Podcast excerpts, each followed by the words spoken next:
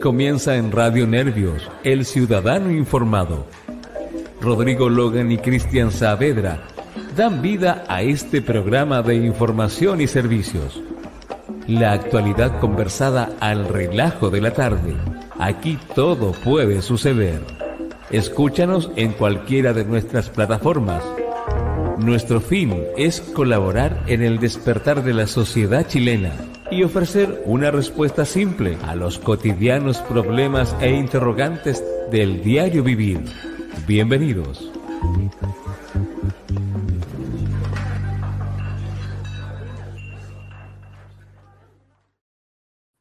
Don Rodrigo. Hola, gringo, ¿cómo estoy? Mira, estoy con mi, con mi asesor. Estoy con mi asesor. el mejor que uno le pasar hasta la tarde ya. Exacto, para que, para que después no digan que uno es de cartón. ¿ah? este, no. este no es el que ponga yo. ¿Dónde está Rodrigo? Ahí está, ahí está, ahí está. No, Oye, ese tiene menos cartón que tú en todo caso. Ah, ¿dónde leíste si tiene menos cartón que el cartonero? ¿Ah? El que te falla en receta que le hay color, que le hay color. ¿Cómo estás, gringuito, amigo? Bien, con algo de calor nomás. Hoy hace más calor. Me tocó ir a calera de tango, así que imagínate. Hoy día yo tuve un día acuático. En la mañana, eh, la convención. Después, la tarde, tuve que ir al Palacio Pereira. Después tuve que ir a una, una, reunión con una junta de vecinos. Y después, hermano, tuve que ir a la Federación de Funcionarios del cemen de Cementerio. fui, bueno, fui a la reunión, la, una reunión que fue toda la muerte, toda la muerte. Oye, qué manera de. Pero aprendí un ah, montón. La que, la, que te habían pedido, la que te habían pedido el otro día la reunión. No, me la que me habían pedido el otro día, sí, sí. Eh, Porque, o sea, al final la tuvimos por Zoom, pero no la tuvimos de, de mm. real, así como no. Y fue, no, aprendí caleta, aprendí cómo funcionan los. Oye, increíble. Si yo te digo que los, lo, lo, los cementerios municipales representan entre el 18 y el 23% de los ingresos de las municipalidades libres de impuestos, compadre. Y lo vi a, a nivel nacional, que impresionaba la cantidad de lucas que le dan a las, a, la, a las municipalidades. Es increíble, increíble. Y por ahí son cajas, cajas pagadoras de favores políticos. Por ahí vamos a empezar a, a indagar, a indagar. Oiga, mi gringo querido, hoy día teníamos un programa especial. A primero vamos a saludar, porque nobleza obliga, ¿cierto? Así es. Vamos a saludar a todos nuestros amigos desde Arica, donde nos están mirando, desde Arica hasta Magallanes y la Antártida chilena. Específicamente desde Arica, Iquique, Antofagasta, Copiapó, La Serena, Coquimbo, Valparaíso, Viña, Santiago, Rancagua, Talca, hasta eh, Radio Polarísima de, el gringo, Radio Polarísima de Magallanes. De la República Independiente de Magallanes, Logan, ¿hasta cuándo? ¡Ay, qué terrible! Ella, oye, a todo esto me he acordado, y por supuesto a mi Linares amado, no me lo deje afuera, mi Linares, 227 años, ciudad linda, linda, a mi Recoleta querida, y gringo, hoy día la convención está en tu, en tu Conchester querido, en tu, en tu Concepción amado. Oye, sí, pues, y, igual queremos agradecer a la Oye, gente. cerveza sin alcohol, a, para los peladores. Es cerveza a sin la alcohol, gente ¿ah? de Concevisión que ayer se estaban comunicando con nosotros para invitarnos a comer, pensando que estábamos en Conce. Oye, sí, pero ya vamos a estar allá. Si lo que pasa es que no, yo decidí que yo decidí que vamos a, vamos a trabajar porque creo que, bueno, aquí es algo muy personal, pero creo que puedo ahorrarle dinero al Estado a través de trabajar desde el Zoom, desde, desde el, el organismo territorial.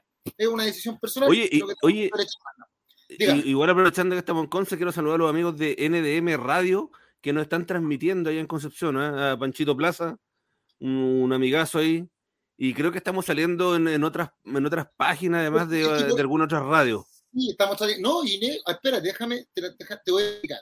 Estamos en este momento en Japón, estamos en China, en tu Rusia querida, en Rusia también nos están Mm. viendo, Alemania, bueno, en Alemania, en Frankfurt, nos están viendo en Francia, en Bélgica, en Portugal, y nos están viendo en Estados Unidos. En Estados Unidos, en Miami y en Alabama. no me digáis nada, nos está mirando de allá. No, ya está, ya voy a, empezar con tu huevo gringo. No, pero es increíble, las llamadas, a mí me llegan llamadas de, por lo menos, de Fran- Canadá, Canadá también nos llegan. Nos llegan eh, saludos, mira, estamos internacionales, estamos internacionales. Oye, gringo, hoy día teníamos un súper, y bueno, y saludo a, todos a todos los que nos están mirando, los live escucha, y también de la otra radio porque se le agradece. Hola Ornela, ¿cómo estáis? Ornela Chiarini. Porque acá tronchando, linda, preciosa. Muchas gracias, muchas gracias. José, José, un gran, un gran y afectuoso y apretado, apretado abrazo, abrazo de gol, abrazo de gol. Emily, un abrazo gigante. José Luis Barrera, ah, ese es mi cuñado. Ah, pero ya estoy ahí saludando. A mi familia, a mi mamá, a mi cuñado, a mi cuñada, a mi amigo. Ahí a todos los amigos que nos ven. Osvaldo, ¿cómo estáis? Sí, siempre, siempre ahí firme el cañón. Linda. Ah, muy bien. Mira, oye, eh, oye, eh, aquí la pregunta del millón, mira. Al final. Espérate, lo voy a llamar de nuevo. Oye, lo citamos ayer, quedamos todos bien, me mandó un audio y no llegó. A lo mejor estaba hablando con un holograma. No, vamos, pero algo le pasó porque, porque siempre que confirma llega. Me dice que estaba viajando, tenía que, un tema que tenía que hacer en Alabama, pero si no, igual vamos a hacer el, porque tenemos, tenemos un montón de cosas que hablar, porque ¿sabes? Que he notado que han hablado de el, el efecto, el efecto Parisi. Parisi, Parisi que no lo vieron. el, tenemos que hablar como de varias cosas. ¿ah? Vamos, que tenía tantas preguntas, las he anotado, gringo, las que te mandé para hacerle a Franco. Primero le iba a preguntar si, eh, cómo explicaba él este, este efecto, el efecto de lo que pasó en las elecciones. Pero yo creo que hay que, hay que hacer una, una, separación, hay que hacer una separación entre lo que son los votantes de Franco Parisi, porque yo creo que ahí, ahí, ahí hay un... Sí, hay dos, hay dos universos, hay dos universos aquí. Bien, Jenny. Sí, porque se confunde, muchos hablan de el, el, el, votante, el votante Parisi y lo asimilan al votante del Partido de la Gente y no son igual, no son igual. Eh, existen matices, pero son matices que hacen la, la diferencia. Por lo menos, parece que nos cagaron en el cervel, sí, sí es verdad. Ese, también vamos a hablar, vamos a hablar de ese, oye, hay un, hay un, un se levantó un, un reclamo increíble, compadre, con la cantidad de mesas que han tenido problemas entre la votación final y lo que han entregado, porque tú sabes que cuando tú tenías los vocales de mesa, y los vocales de mesa tienen un presidente, vocales y el presidente, se llevan un acta. Y esa acta tienen que ir refrendada con los votos. O sea, tú tenés que contar voto por voto, uno por uno, ¿Sí? viendo aquellos que están anulados, aquellos que están blancos y los votos que marcaron tendencia. Y ahí tiene afuera, generalmente, están los, los apoderados de mesa que van contando y luego se hace un acta. Generalmente, y, eso, y esa acta después se pasa de la mesa, se pasa al colegio, porque el, el, el, el server puesto ahí, una persona que es pagada por server, y se llevan esas actas y esas cajas y después se las llevan y las centralizan en el servicio electoral. El tema es que, a diferencia de lo que la gente cree, el CERVEL cuando hace el conteo no cuenta los votos, sino lo que hace es contar lo que dicen las actas. Son esas actas. Entonces, ahí es donde hay que tener ojo. Hay que tener ojo, pestaña y ceja. Porque si el acta dice 10, el, la persona que digita en el CERVEL va a poner 10. No cuentan que hayan 10 votos adentro sino que lo que cuenta es lo que dice el acta. Si el acta dice que los, de los 10, 9 se fueron para el azul y uno se fue para lo amarillo, así va a quedar en el acta, a menos que alguien pida recuento. Y obviamente nosotros tenemos uno, uno de los sistemas electorales más transparentes en el mundo y hemos dado de eso muestras históricas. El tema es que ayer ocurre algo muy, muy, muy simpático. Exacto, mira lo que bien, Diego, está ahí informado, amigo. Ayer sale en, el, en la misma página del, del CERVEL páginas que, o sea, páginas, mesas que estaban descuadradas entre las votaciones que se habían obtenido, el nivel del padrón, del padrón autorizado y las votaciones que habían sido establecidas en las actas y, la, y las publican. Yo te mandé era, y eran muchísimas. No mueve la aguja en temas presidenciales, porque eran como 1.683 mesas, pero donde sí mueve la aguja son en los cores, diputados y senadores. Ahí existía un, un, un gran descuadre. ¿eh? Y eso, y eso y, de, y, de, y, de, hecho, uno de esos descuadres le sirvió al, al hermano Jacqueline Van Rieselberg para. Y dejó para fuera, y dejó fuera, y dejó fuera dos senadores del PDG, pues. Bueno, una Exacto. senadora y un senador.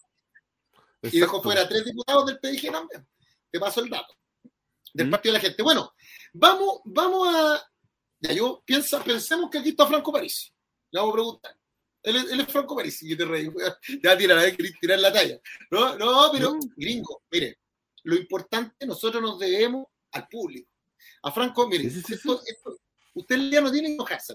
Usted tiene que darle siempre el beneficio de la duda a la otra persona. Esto es como cuando, cuando tú por ejemplo, estás con tu, tu señora y tú llegas tarde. Oye, el beneficio de la duda, el beneficio de la duda se lo di hace ¿Ah? como cinco meses atrás, pues. No, pero uno siempre tiene que dar beneficio de la duda porque es parte de la buena fe. Oye, le dimos el beneficio de la duda a René, René, ¿cómo se llama? René de la Vega, ¿te acordáis? Que después nos contestó que le había pasado algo. Le dimos el beneficio de la duda a la Evelyn Matei, le dimos el beneficio de la duda a, a Joaquín Lavín. Igual nos contestaron, ¿viste? Sí. Incluso le dimos el beneficio de la duda a Gino Lorenzini, porque él vino por segunda vez. ¿Sí? Pero estamos pareciendo a la católica, weón. Vienen a la segunda. No, ya está, ya. ¡Chan! Entonces, entonces a la gente que nuestra, misión fundamental es llegar a la gente entregar eh, argumentos y nosotros siempre hemos dicho que un pueblo, un pueblo educado es un pueblo libre. Y esto, esto es para, para que ustedes lo piensen. Aristóteles decía que nosotros adentro de nuestro corazón tenemos dos animales, un animal fiero y un animal tranquilo. Y uno ve a cuál alimenta. Y yo le voy a dar el siguiente ejemplo, para que vean que estamos conversando con el gringo. Suponga que yo un día llego tarde a la casa mi señora puede pensar dos cosas. Puede pensar que yo estaba haciendo infierno y con lo cual va a alimentar a su animal fiero. Y se va a generar elementos para poder explicarse que yo estaba cometiendo una atrocidad. Y cuando yo llego, ni siquiera me va a dar el beneficio de la duda, porque ella se envenenó. La segunda es pensar que a mí me pasó algo. Y con eso se va a preocupar y va a tratar de, y si mi señora se preocupa, va a llamar al gringo, porque estoy ahí en la casa del gringo. Si no contesto, estoy en la casa del gringo. ¿Ah? Mi señora va a dar el beneficio de la duda y me va a decir qué te pasó. Y después que Ante la, casa la duda llamando al gringo nomás. Así, corta. Porque mi señora ya sabe, mi señora es vía. sabe que estoy donde el gringo. Entonces usted, ante, ante estas situaciones, ustedes no alimenten a su animal fiero. No es ah, necesario. está bueno, está bueno, está bueno. Saludos a la máquina de hablar, Rodrigo Logan. Vos, pues el Alberto Seguiel, mira. El Alberto Seguiel me diga que yo soy bueno para hablar, es como ver a Maradona en un comercial diciendo no a la droga, weón. ¿Ah? No, ah. no es como ver a Maradona diciendo no a la mataste, droga. Lo mataste. Así, corta nomás. Aquí yo los conozco a todos, a los de Recoleta, no se vengan nada a pasar de listo. No, Alberto Seguiel es un amigazo, un amigazo. Ya, pues. Entonces hoy día vamos, miren, en, en, en temas de marketing político, se establece, para que echemos la dura, se dice que las personas votan, piensen que votar, votar o sufragar es un consumo. Usted cuando va a comprar un televisor, ¿saben quiénes son las personas que más compran artículos electrónicos? Los hombres. ¿Y ustedes se han preguntado alguna vez por qué? ¿Saben por qué? La, ¿Ustedes saben qué es lo que más compran las mujeres? Para decir cosméticos, lencería. No, botas, zapatos.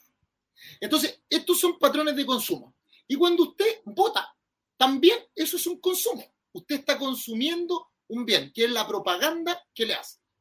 Y se ha establecido, se ha estudiado por el Michigan Institute of Technology o también por la Universidad de Kellogg's, que no es de los cereales, bueno, Kellogg's, que son expertos en marketing. hay un tipo que se llama Michael Porter, que uno, perdón, eh, ¿quién digo? Michael Porter.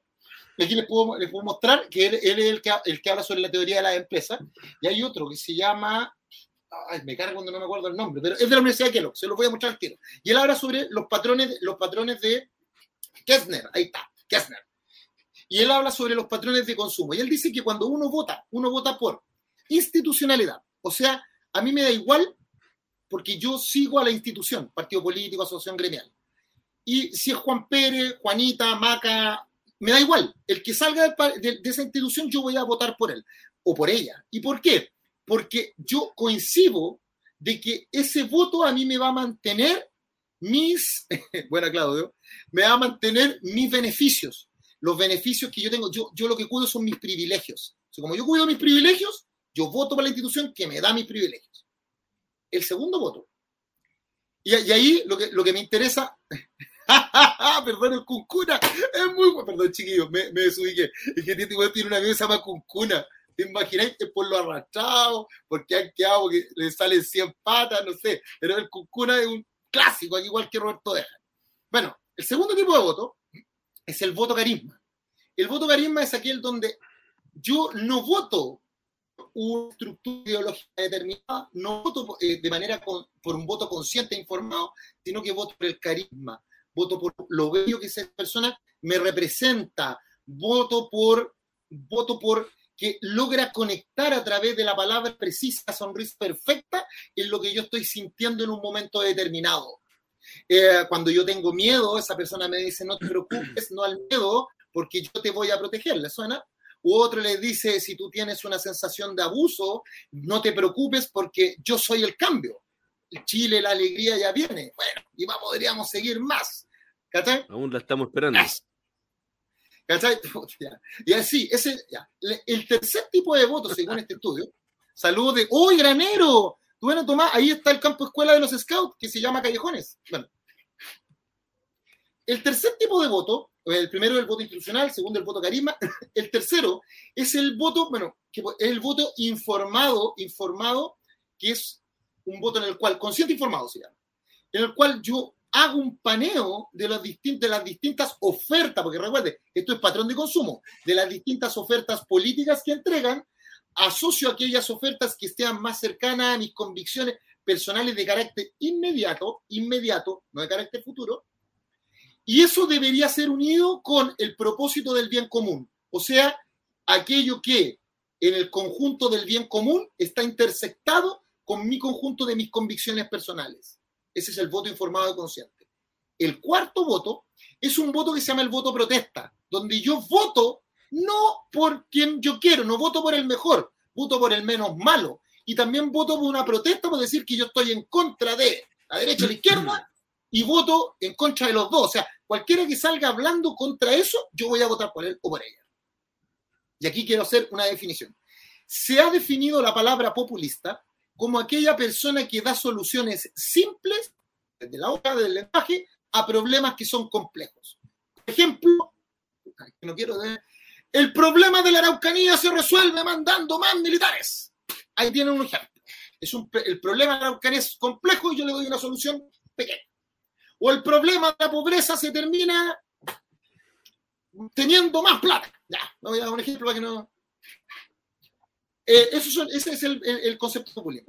El quinto voto, o el quinta, la quinta forma de votar, que es una forma, es increíblemente desuso y desinformada, es el voto en blanco. ¿Sabían ustedes que hay legislaciones en el mundo que, ojo, el voto blanco no es lo mismo que el voto nulo? El voto blanco es aquel que yo voy, miro, nadie me representa y lo entrego. Así como cuando entregáis la prueba no sabéis nada, entregáis la prueba. Es el voto nulo. Perdón, el voto blanco.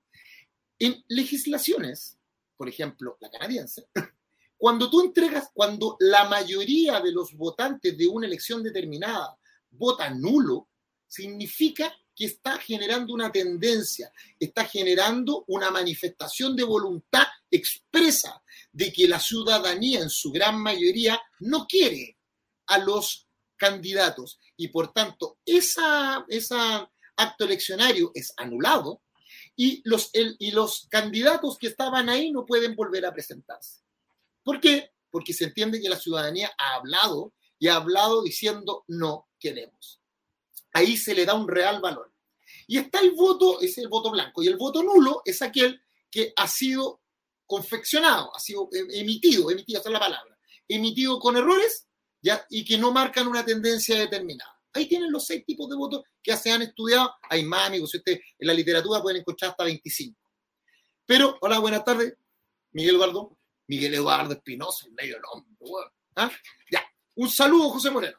Entonces, la pregunta, y cuando nosotros empezamos a analizar esos seis tipos de votos, y nosotros empezamos a ver, ah, y, y además ahora tenemos que ver los partidos políticos como estructura. Los partidos políticos como estructura pueden ser programáticos, pueden ser instrumentales o pueden ser programáticos, instrumentales y normativos. ¿Ya? ¿Qué, es lo que... Perfecto. Gracias, compadre, gracias. Entonces, ¿qué es lo que es un partido instrumental? El partido político instrumental es aquel partido que se forma con la finalidad de participar en una, un acto eleccionario determinado. Y terminado ese acto eleccionario se tiene que separar. Por ejemplo, nos unimos los rojos contra los verdes para ganarle a los amarillos. ¿Listo? Y formamos un acto, un, partido político instrumental, luego que le ganamos, nos separamos, ¿cierto? nunca, nunca, fuimos, nunca quisimos casarnos, solamente queríamos pololear. Y están los partidos programáticos, que son aquellos eh, partidos políticos que no se unen para una, una determinada acto eleccionario, sino que se desarrollan para desarrollar un programa en el tiempo. ¿Cuál es la diferencia? El partido político instrumental no tiene una ideología de fondo. ¿Por qué? Porque lo que une a todos sus integrantes no es la visión de futuro sobre una determinada, gracias Miguel Borque, gracias amigo, sobre una determinada sistema político. Lo que lo une es tener un enemigo común. Sun Tzu, en el arte de la guerra, un general chino, decía, si tú quieres unir a tus enemigos, tienes que darle un enemigo en común. Cuando tú le das un enemigo común a tus, a tus enemigos, ellos se unen por un acto de necesidad. Y, insisto, y también ese partido programático puede ser un partido programático, programático e instrumental a la vez. ¿Por qué? Porque puede generar un programa de gobierno que trata de expandir y de generar un área de influencia con otras estructuras. Por ejemplo, yo quiero que mi partido político a la vez tenga un ámbito de influencia con las asociaciones gremiales, con los colegios profesionales, con los sindicatos, ¿ya? ¿Le suena? ¿Le suena? Hay un partido que es así, bueno, hay varios, hay varios. Y dentro de los partidos están los partidos que son de cúpula y los partidos que son de asamblea. Los partidos que son de asamblea son donde se toma por todos los militantes la, la, decisión y esos militantes van eligiendo estructuras de democracia representativa. Los comunales, las comunas, los comunales, varias comunales, una distrital, varios distritos, una regional, varias regiones, una circunscripción, varias circunscripciones, la nacional, ¿cierto? El Consejo Nacional. Eso, asamblea, la asamblea de militantes va eligiendo representantes y esos representantes a su vez no es que los representantes elijan, los representantes van perteneciendo a estructuras superiores y van generando una estructura organizacional jerárquica. En cambio, los partidos de cúpula, muy bien, Sebastián, ¿lo entendiste? Eso me encantó, gracias hermano. ¿Entendiste la idea? Porque no la puedo decir de frente porque después me retan, me dicen que, hoy, que soy asistémico, como me dijeron el otro día. Gracias, Seba. Entonces, vamos, vamos, Franco. Franco Roja, ¿viste? Llegó Franco, llegó, llegó. Gracias, Franco. ¿Viste que no, no llegó, no llegó Mauricio, llegó Franco Roja. Gracias, Franco. Entonces, sigamos. ¿A dónde iba? Ah, entonces, y están los partidos de cúpula, que los partidos de cúpula funcionan de la siguiente manera. Usted no elige a sus representantes para que ellos vayan perteneciendo a organismos superiores de manera jerárquica. Si usted elige unos electores que eligen por usted una cúpula. Y esa cúpula, después usted no le pregunta, porque usted ya lo eligió, y ellos van eligiendo a través de un comité central, van eligiendo a las distintas autoridades. Si ustedes miran, ese partido de cúpula era como funcionaba el Partido Comunista y el Partido Unión Demócrata Independiente, que son de lados opuestos absolutamente en, materia, en materia de ideología política, pero estructuralmente son idénticos. ¿No me cree? No me crea. No me cree, no me crea. Revíselo. Cervel. Cervel partido político y ustedes lo miran. Entonces, ya usted puede ver cuántos partidos políticos hay y cómo es la estructura. Eso es. Entonces, ahora vamos a ver cómo se crea el, el, PDG. Para que logramos, recuerde, lo que estamos tratando es de evaluar cómo es el, el votante de Franco Parisi con el votante PDG. ¿Serán iguales? ¿Serán distintos? ¿Hacia dónde se, se, se cargará la, la, las proyecciones? Lo vamos bien. Hoy está guatón, estoy, no estoy no, no, nada, permiso, lo No, fiel, fiel ahí, fiel. Aquí hay inversión, hay inversión. Chan, me trae plata, me trae plata. Ya, entonces, sigamos. Saludos, Anita. Oye, sin alcohol, por si acaso, para todos los pelados, para todos los pelados. Oye, le he pasado mucha propaganda a la sin alcohol. No, viola, no, ¿sabéis por qué? Porque el otro día me dijeron, ay, soy borracho, cara y palo, sin asco. Entonces no me dejan. El PDG nace, usted, para, que vayamos viendo, el PDG nace. ¿Qué pasó? ¿Cómo que te veis más flaco en el cartel de Verdoro? Mario Tapia. El Señor Photoshop. Tapia, lo mando, el Photoshop. Nace a propósito de, ¿se acuerdan que Franco Parisi se presenta en el año, empieza a irrumpir en el año 2008 en la política y luego, un saludo al Tito Ravelo, así después no te veas, ¿cómo estás, Tito? Y luego en el año 2013 presenta la, candidatura. Cuando nace la candidatura de Franco Parisi, Franco Parisi nace a propósito de los grupos regionales. De hecho, Franco Parisi quiso eh, armar un partido político a nivel de las tres primeras regiones. Por eso que cuando tú conoces la historia de Franco Parisi, no te sorprende que en las tres primeras regiones haya sacado el segundo, primero, segundo. ¿Cachai? Porque allá lo conocen mucho, sobre todo por los, los partidos regionalistas independientes. Y luego, y este, este grupo de seguidores de Franco Parisi se transforma en el movimiento de la gente, 2008, 2008-2011.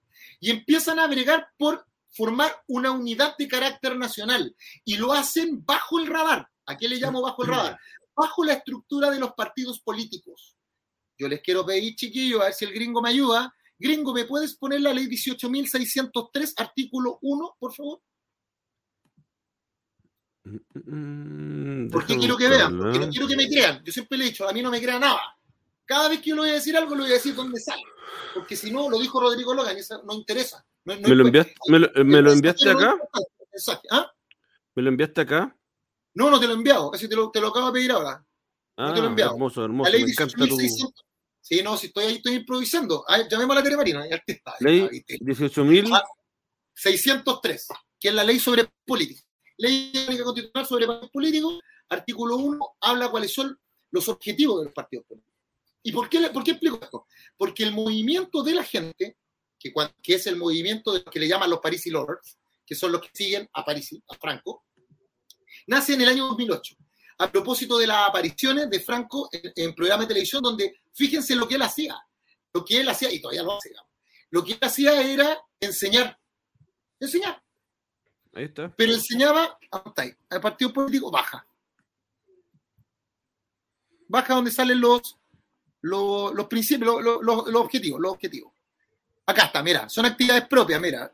Cáchate, aquí vamos bajando. Miren, chicos, ustedes lo pueden ver en su casa, pero fíjense lo que los partidos políticos, a ver, mira, sube, sube, para que leamos cuál es la definición de partidos políticos. Si lo podía abrir en el arriba, arriba, más arriba, artículo 1, vaya en el 2. Mira, Fíjense, dice los partidos políticos, definamos. Dice, los partidos políticos son asociaciones autónomas. ¿Qué significa autónoma? Ojo, que tienen su patrimonio propio, su fiscalización propia, eh, tienen un sistema de contabilidad propio, porque son autónomos, son tan, tan, autónomos como las municipalidades. Y voluntarias, organizadas democráticamente y dotadas de personalidad jurídica de derecho público, integradas por personas naturales que comparten los mismos principios. Mira, fíjate, comparte lo mismo. Entonces aquí ya está hablando de partidos políticos programáticos. Aquí no reconoce los partidos políticos instrumentales, aunque existen un montón. Ustedes no han escuchado cuando dicen, oye, eh, se unió la democracia cristiana con el Partido Comunista. Y tú decís, pero, pero ¿por qué se unieron si en su estructura no tiene? Ah, para derrotar a la derecha. Instrumental. Instrumental. 100% que comparten unos mismos principios ideológicos y políticos cuya finalidad es contribuir al funcionamiento del sistema democrático y ejercer, mira, cáchate, y ejercer la influencia en la conducción del Estado para alcanzar el bien común y servir al interés nacional. Esta guay poesía es maravilloso, me encantó. Los partidos políticos expresan el pluralismo político, concurren a la formación y expresión de la voluntad popular, son instrumentos fundamentales para la participación política democrática, contribuyen a la integración y representación nacional y mira, esta parte es maravillosa, weón. Dice, y son mediadores entre las personas y el Estado. Un partido político tiene que capturar las necesidades de los ciudadanos y llevarlas a las autoridades, sean concejales, alcaldes, core, diputados, senadores y presidentes. Si no, no tienen razón de ser. Y eh, el dos, son actividades, y aquí, miren, bájate gringo, vándate la una.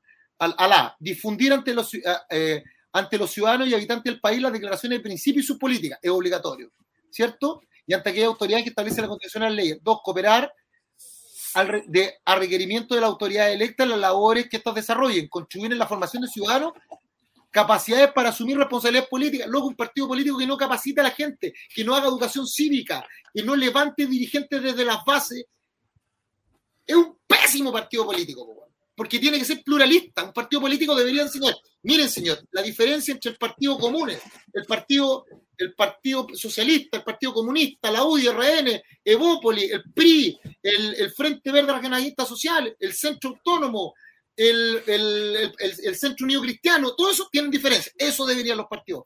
Promover la participación política, que más personas quieran ser dirigentes o dirigentes, contribuir a la formación política cívica de la ciudadanía y de sus afiliados promover a la interrelación activa y continua entre la ciudadanía y las instituciones del Estado. O sea, ellos deben constantemente estar sacando herramientas para saber cómo se cobra el IFE, para saber todos los beneficios del Estado. Ahora les queda claro quién es el que no hizo la pega, paso el dato nomás. Interactuar, perdón, un comentario mío, les pido disculpas a todos los que me están escuchando. Ese, es mío, ese es mío, ese es mío, ese es mío, ese es mío. El G, promover la participación política.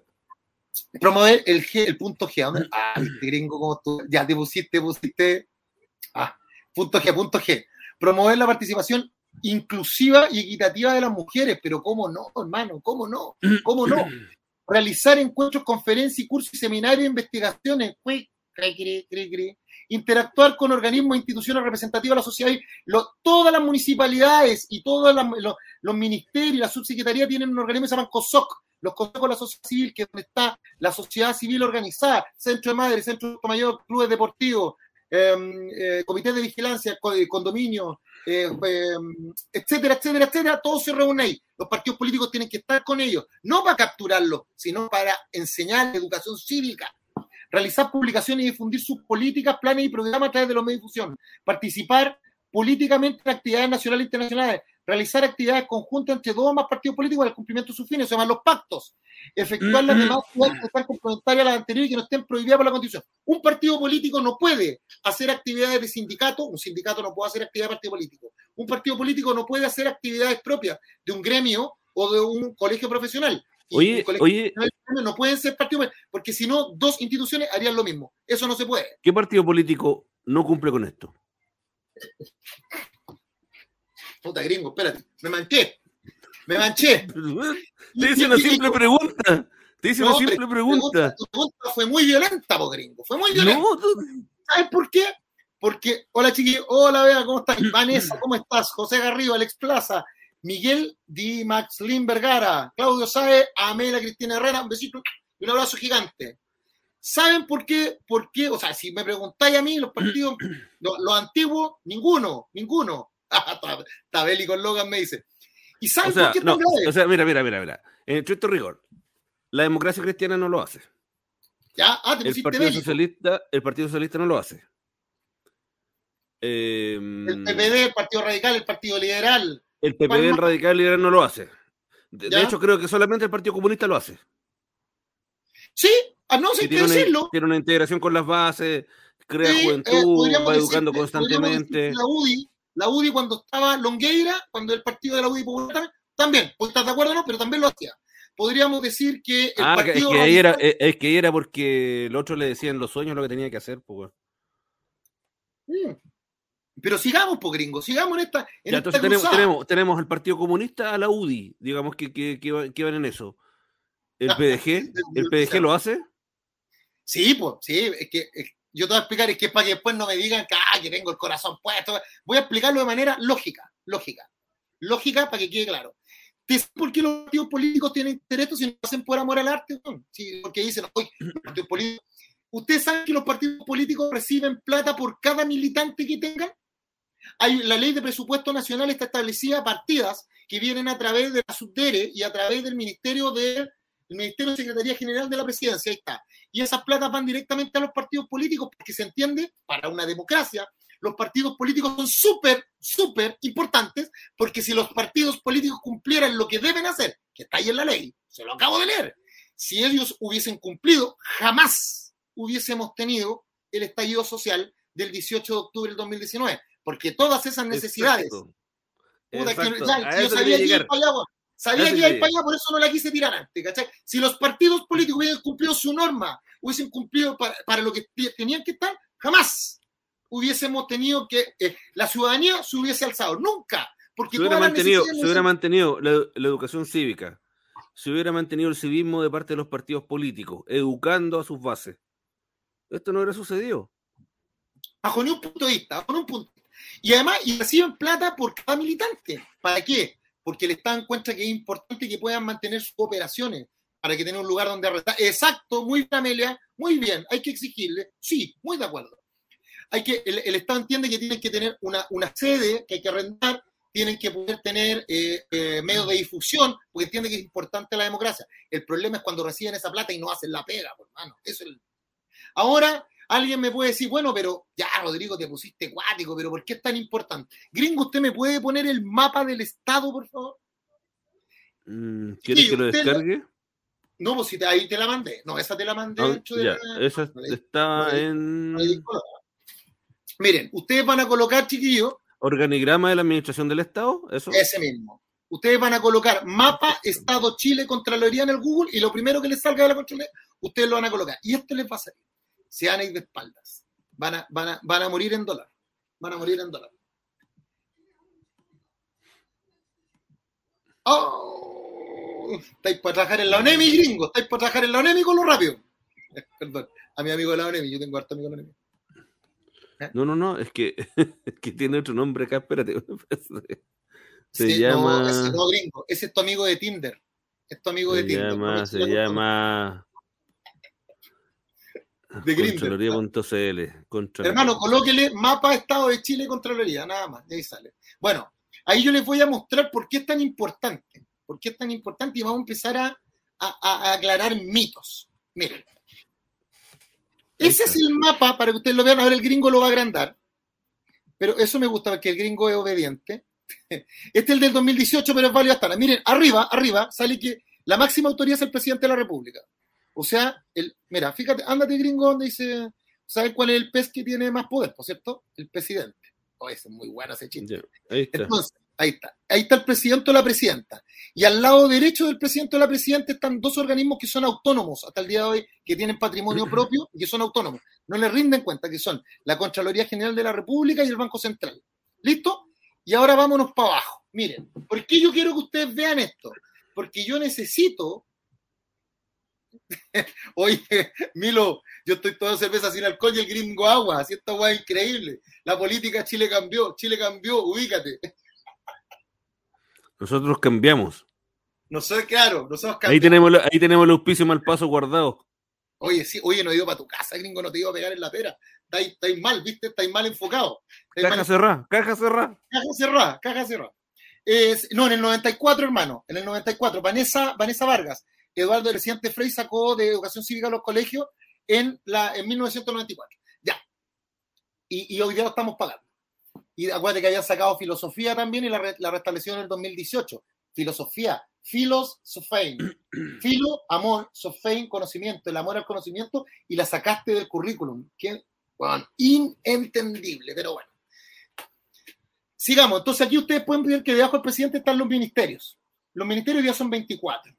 Y debajo de cada ministerio ustedes pueden ver las subsecretarías, que son los que están en verde. Mira, perdón, el azul son los ministerios. El azul son los ministerios. y abajo los, los celestes son las subsecretarías. Los celestes son las sub.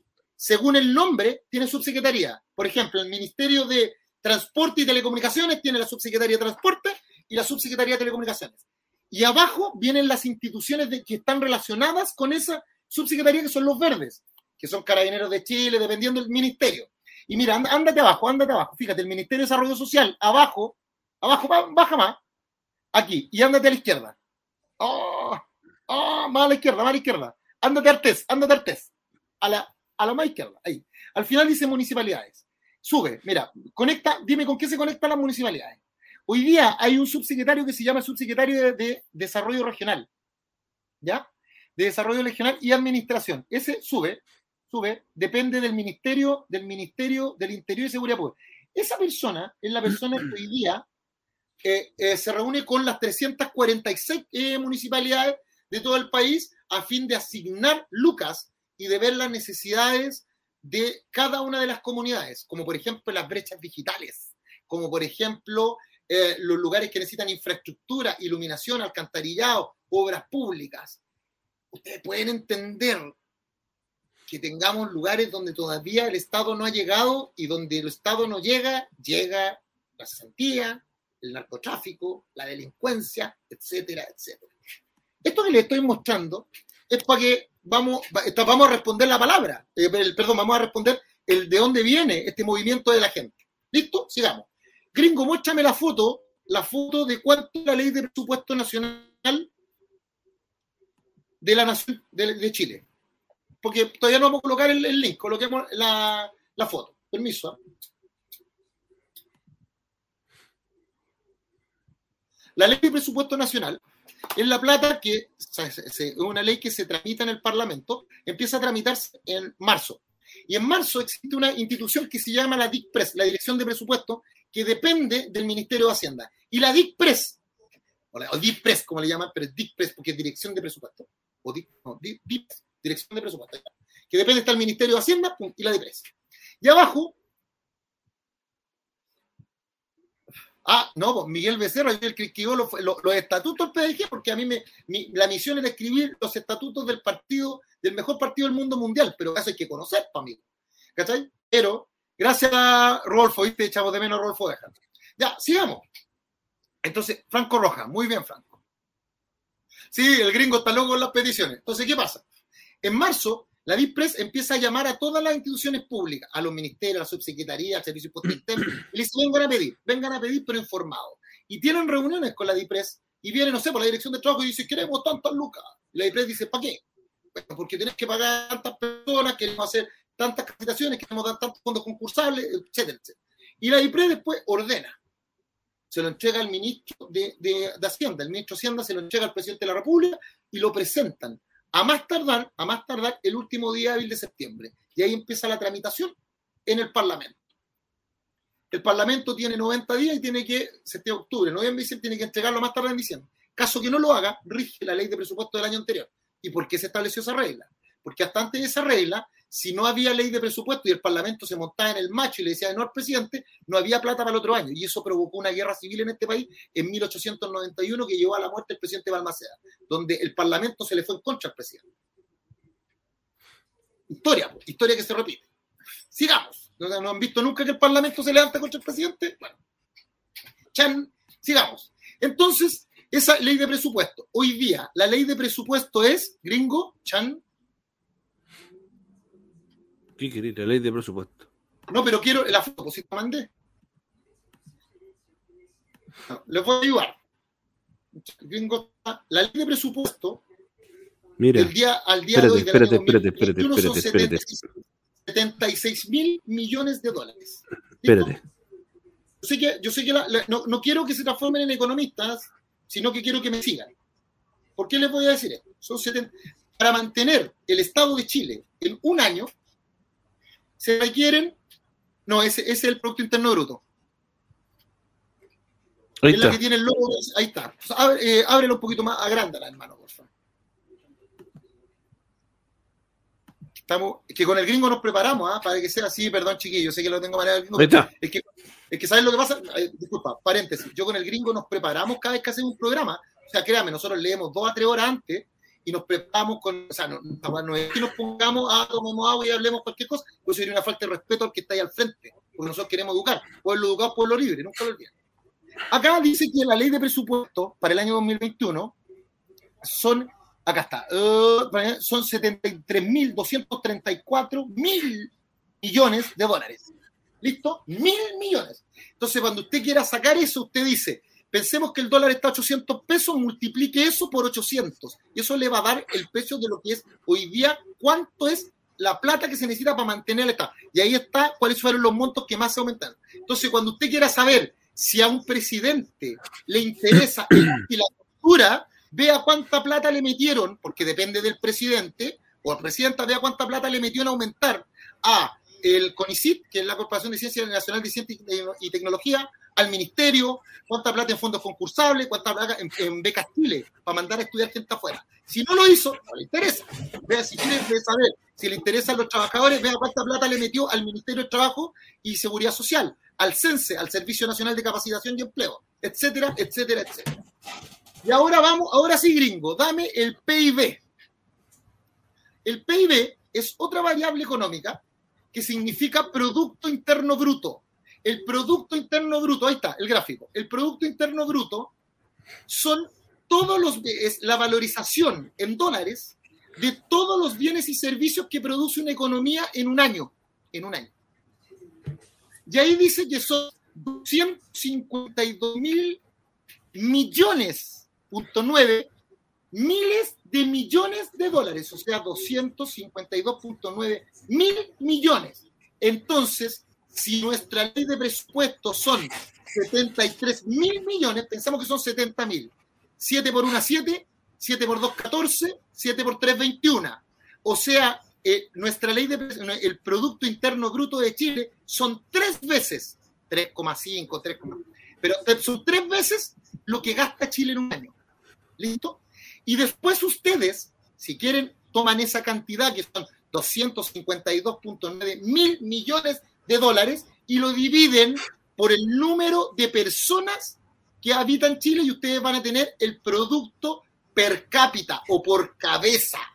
¿Cachai? Que eso es la cantidad de bienes y servicios y ahí se van a caer de raja, perdón, se, se van a ir de espalda. perdón, perdón, no, sí, sí, no tenía que haber dicho eso. Porque. Oye, ya estáis fumando ya, ya estáis fumando ya. No, es que ya me fui en la bola, es que a mí me, a mí me apasiona esto, o sea, a mí me apasiona porque yo, eh, esto, mira, la gente aquí, mira, mira, la gente como, como, como prende, cómo prende. 7 por, sí, pues, 7 por, pero es que acuérdate, sí, son 7 por 4, 28, Claudio, pero dijimos que eran 252.9. Entonces 7 por 1, 7, 7 por 2, 14, 7 por 3, 21, 7 por 4, 28. No alcanza a hacer 4. Por eso no alcanzan a hacer 4 veces. ¿Ya? Entonces, cuando nosotros, y ahí nosotros lo dividimos por la cantidad de, habitantes y nos da el ingreso per cápita. Y ahí ustedes se van a dar cuenta, cuando saquen ese ingreso per cápita, multiplíquenlo por 800. Y díganme si usted, y después que saquen eso, lo dividen por 12, para saber cuánto es el mensual. Y díganme si alguno de ustedes tiene esa plata en el bolsillo. La pregunta es, si hay alguien, ¿por qué si el promedio dice que son 10 y yo no tengo 10 en mi bolsillo? ¿De dónde? Si la plata no se genera, la plata no se pierde, se distribuye. Significa que si hay uno que gana 100 y yo gano 10, el promedio per cápita son 50. Pero yo nunca me llevé 50, me llevé 10. Y el otro nunca se llevó 50, se llevó 90. O sea, hay unos que ganan mucho y unos que ganan poco. El problema no es de la riqueza, según lo que estamos viendo es de la distribución. Distribución. Entonces, cuando ustedes quieran saber algo sobre Chile, y yo lo voy a llevar a lo más simple porque vamos a continuar contestando la pregunta. Gringo, muéstrame eh, Wikipedia. Voy a ponerme igual que ya en la pregunta a hablar sobre Wikipedia, porque igual es importante. ¿Qué quieres saber? ¿De Chile? No, de Tumbuctú, ¿ah? de Sudáfrica. ¿República de Chile? De, República Checa, ándate a Rusia. ¿ah? Okay. Hoy te saben que el gringo vive en Rusia. Eh, y habla, habla ruso, habla francés. ¿Qué más habla? ¿Inglés? ¿Qué más habla? No me gusta Hablo, hablo chileno, hablo recoletano. Previeto Varish. Entiendo recoletano. Eso, y ese es mi choro. Bien, ahí nos conocimos por Recoleta, Recoleta City. Voy a llegar un día a Linares, compadre. Estoy a Oye, no, no, no, no, no, nos conocimos en Providencia, compadre, tranquilidad. seminario. seminario ahora que te laváis el pelo con rinzo. Cuéntale a la gente que te laváis el pelo con rinzo y que te laváis los dientes con la ceniza, con la ceniza del asado. Cuéntale. ¿Qué te venía a dar aquí si te da de comer, güey, cuando estás estudiando? Eso es verdad, eso es verdad, hay que decirlo. aterrizado el tiro, aterrizado el tiro. No, viste que la estáis tirando. No, no. Cuando yo estaba estudiando en la universidad, el gringo, como ponía música, es uno de los mejores DJs del mundo. Te estás diciendo mucho. Tiene, en serio, fuera de talla, sí. el, el gringo participó en eventos internacionales, estuvo viendo en Rusia, en Alemania, sabe. Eh, y ya, ¿y qué pasa? El, bueno, y que nosotros que cuando yo estaba estudiando, un tipo de escasos recursos, y el gringo decía, compadre, vengan para acá porque yo no estoy en todo el día, porque estoy durmiendo, porque en la noche salgo a carretear, y que era vampiro, era Wesley Snipe, ¿ah? salía, era vampiro, salía en la noche. No, no, no, falso, falso, porque era mi propio jefe y trabajaba desde la casa. Y, y, no sabía cocinar para uno, estaba acostumbrado a cocinar para seis. Como buen, como buen hombre de conce. Bueno, y ahí nosotros llegábamos y como tenía un internet bacán, nos, podíamos conectar varios, nos prestábamos. Ah, de veras, que yo tenía, tenía el punto directo a la antena del, del Cerro San Cristóbal. No, y, buena música ahí, escúchenlo en Radio Nervios. 80 pone música, ¿no? Y lo otro paso el dato, si alguna vez tienen un carrete, esto ya, aparte, y quieren una playlist y quieren que él salude, por ejemplo, cumpleaños, mándenle al gringo y el gringo pues, te hace una playlist y cada cierto tiempo te dice, y un saludo para el cumpleañero Rodrigo Loca y te pone una música, ¿cachai? Y te lo, eso te lo entrega el gringo porque es muy buena persona. Eh, ya, y, me, alimentó, ya, pero sigamos. Entonces, por eso, por eso tira la talla, pero, pero yo, yo le subía al ánimo. Yo le tiraba talla, entonces él es feliz gracias a mí. Sigamos. Entonces, si ustedes quieren ver, coloquen República de Chile, Wikipedia, y ahí les va a salir cuáles son los datos principales de el Producto Interno Bruto, Producto Per cápita y cuáles son las importaciones y exportaciones. Pónganle ojo, lean, ¿Cuáles son los productos que más a tu lado derecho? Mira, a tu lado derecho, ¿a dónde? A tu lado derecho, allí, a tu lado. Ahí, ahí, está el PIB. El PIB para que ustedes lo vean y ustedes bajan y también pueden ver, baja más. Puedes saber cuáles son las exportaciones y las importaciones. ¿Puedes bajar un poquito más? Puedes saber cuáles son las mayores, sube, sube, sube, no, ahí está la historia. puedes saber cuáles son las mayores eh, eh, importaciones y exportaciones. Entonces uno va a decir, ah, la mayor exportación son las manzanas, son los vinos, son el cobre, el, eh, el litio para algunos, pues ya lo explicamos, y las mayores importaciones son electrodomésticos y bienes, y, bienes de alimentos. Por eso que cuando sube el dólar, suben automáticamente los bienes, los bienes electrónicos. Computadores, teléfonos. Ahí está la explicación. Ve que las cosas no pasan porque sí. Lo que pasa es que la gente que sabe no les quiere explicar. Sigamos explicando. Oye, ¿a qué se, a qué se refieren? Mira, de aquí, ¿a qué se refieren con el PIB nominal? ¿Ah? PIB nominal. Es que, es que tenemos, tenemos, bueno, ahí, ahí tenemos un tema, un tema, un tema económico. Hay, hay, un, hay un PIB, que es el, PIB per cápita, el, perdón, el PIB por, paridad, por paridad de compra. Como los distintos países tienen distintos PIB, los norteamericanos siempre les gusta estandarizar, les gusta saber y que todo se eleve a la característica de Entonces, por ejemplo, independiente de cuánto tú produzcas, lleva los dólares para que nosotros podamos comparar contigo.